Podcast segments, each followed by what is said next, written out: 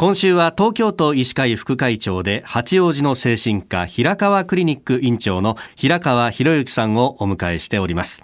えー、コロナ禍にあってね日頃から不満だとか不安なんかこう思いをね抱えてらっしゃる方も大勢いると思います。で今日と明日はですね番組に届いているご意見巷にあふれる思いや疑問悩みを、えー、精神科の先生平川さんにぶつけていこうと思います。よろしくお願いします。お手柔らかにお願いします。とんでもない。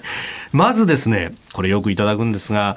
ネットの情報を読むと不安になる。あるいは、あの、ワイドショーでおどろおどろしいね、えー、報道なんかを見ると、とっても不安になってしまいます。どうしたらいいんでしょうかというご質問です。はい、そうですね。まあ、テレビやラジオ、はい、新聞、週刊誌、ネット等々、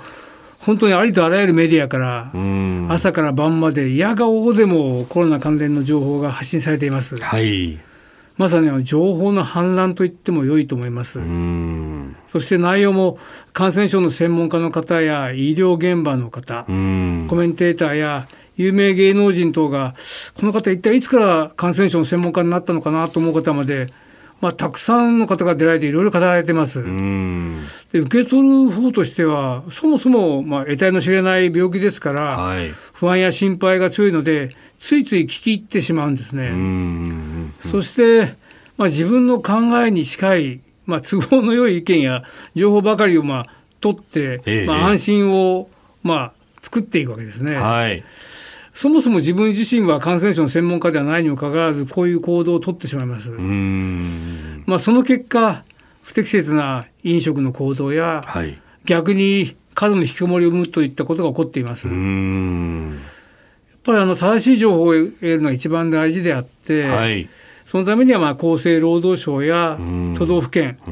国立感染症研究所、あるいは感染日本感染症学会や東京都医師会等のですね、ホームページ見るのが結構いいかなと思っています。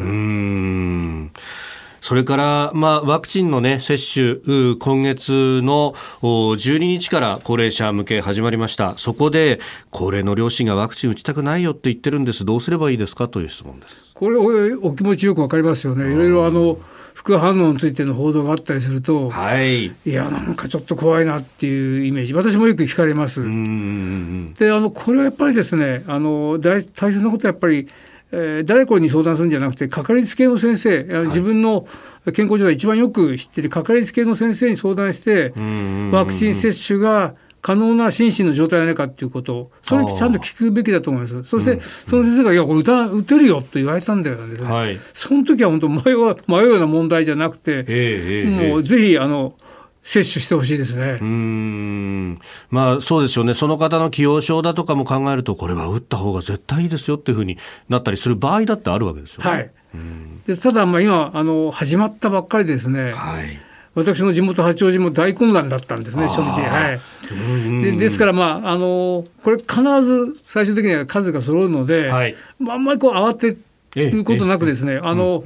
えー、潤沢にワクチンが揃った時点で、はい、しっかり打ってもらう方がずっといいですし、その時はもっと打った後の観察もしっかりしてもらいますから、あんまり混乱の中で打つよりか、ずっと僕は安全だと思うので、そういう時期を見極めて、はい、しっかり打ってもらうと。まあ、ワクチン接種が行き渡ればですね、はい、あの今、イギリスもそうですけども、ああいう状況と見られるように、本当にあの見えてる景色が変わってくると思うので、すごく大事なことだと思います。ぜひあの機会があればですね、しっかりワクチン接種をお願いしたいと思っています。はい。えー、明日も引き続き精神科医平川博之さんにコロナ禍で胸に湧く思いにどう対処したらいいのか伺ってまいります。先生明日もよろしくお願いします。よろしくお願いします